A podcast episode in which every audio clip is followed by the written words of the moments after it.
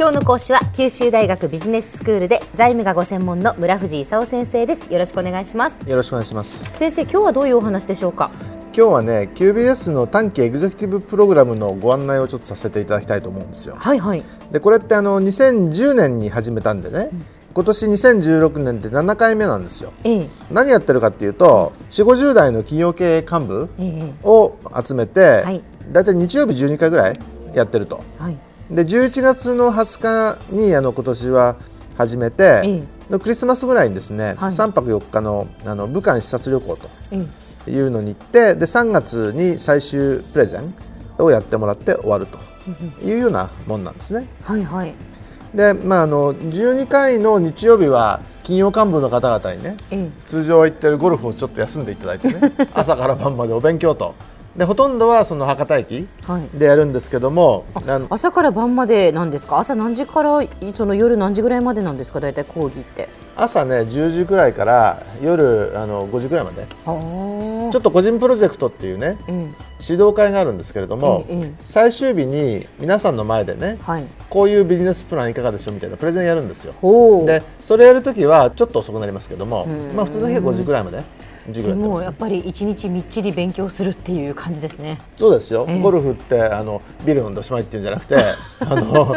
戦略だとかね、はい、組織だとかマーケティングだとか財務だとか、うんうん、いろんなことを朝から晩までやると。それなりに大変な一日となると、はい、いうことなんですね。でその毎回毎回、まあ、その九州大学ビジネススクールの先生方がその講義をなさるっていうことなんですね、まあ、かなりは九州大学ビジネススクールの先生なんですけども、ええ、外部からもね、はい、多少お越しいただいてまして、え、例えばその慶応の伊佐貝先生だとかね東京の組織人事担当の,、あのコンサルティング会社にトランスストラクチャーっていうのがあるんですけども、はい、そこの代表取締役の森さんだとかねほうほう。外務の方もちょっとあの参加いただいてます、はい、この森さんってのは私がアーサンダーセンのパートナーだった頃に横で組織人事やってたと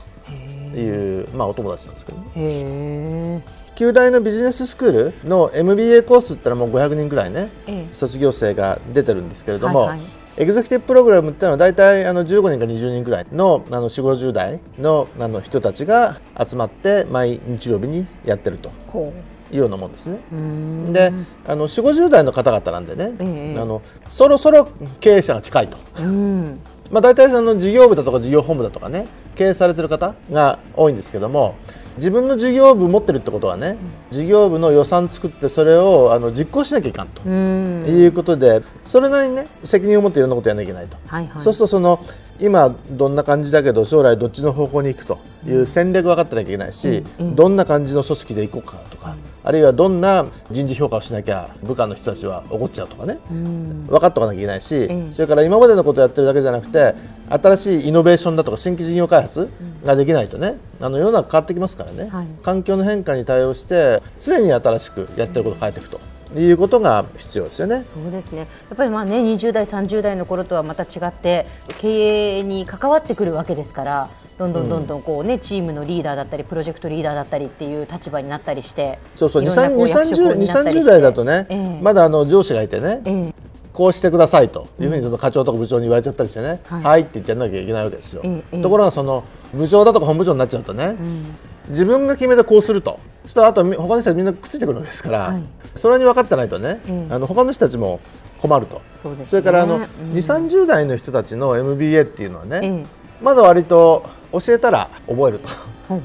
いうことなんですけど、うん、4 5 0代の人たちはねあの朝から晩までね8時間人の話聞きますみたいなことはできないんでね。大体ちょっとちょっと聞いたら話したくなるんで大体あの皆さんねでグループ作って、えー、私はこう思いますよと。言うとその他の人たちがいや私はこう思うんだけどなと。でなんかグループディスカッションやってると、で2 3 0代の人よりもやっぱりねポイントにリーチするの早いんですよ。あの2 3 0代の人だとね、なんかいろんなことまっさらで考えなきゃいけないかもしれないけど、うん、4 5 0代の人たちはもうある意味経験ずいぶん場数踏んでますからね、あの大体こんな話だろうと、いうとにはファッと言ってね、はい、さてどうするかっていうんでガヤガヤやると。いうことなんでね。でそれでその自分の会社の社内研修と違っていろんな会社から来てるんで、はい、他の人の意見聞くと。いうんでそれなりに面白い研修になってると。業種もね様々でしょうしね。そうそうそう。トヨタさんとか住商さんとかね、はい、それから新日本監査法人というあの監査法人みたいなところだとか、うん、セイコー電機だとか佐賀県だとか NEC ソフト BCC 戸上電機。最近あの QBS を卒業した三好不動産山陽ビル管理 A&D とかね。その辺の人たちもあの参加してくれてると。面白かったってんですよ。でその中にその中国の視察もあるわけですね。去年はあの遼寧省の大連行ったんですよ。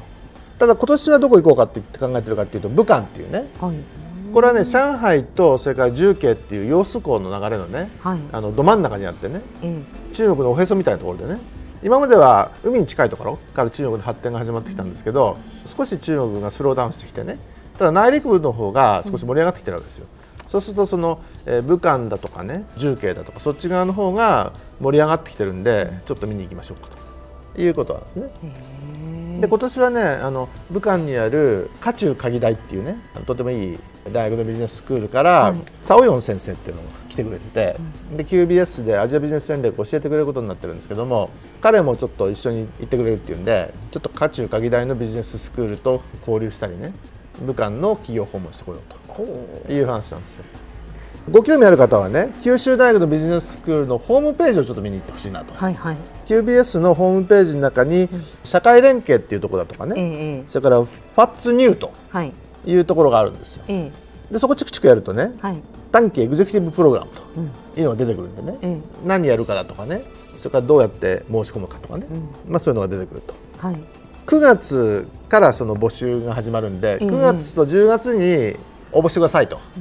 やっぱり人材開発が企業の競争力にとってはとても重要なんだよねでも4 5 0代まで来ちゃうとねもうなんとなく勘でいろんなことを 決めてくるわけなんだけど、はい、本当にこれでいいんだったっけということを再確認するというのはそのセッションもたまには必要じゃないでしょうかという話なんですね。まあ、ぜひあの興味のある方は九州大学ビジネススクールのホームページを、えー、チェックしてください。先生今日のまとめをお願いします。4 5 0代の幹部を対象とする短期エグゼクティブプログラムってもうあの今年で7回目を迎えるんですけれども幹部になるとねなかなか他の人たちとね集まっていろいろ勉強するという機会も少なくなってきてるんでね福岡の他のあの企業の幹部と知り合いになるいいチャンスなんでねふるって参加してほしいというふうに思ってます。今日の講師は九州大学ビジネススクールで財務がご専門の村藤勲先生でした。どうもありがとうございました。ありがとうございました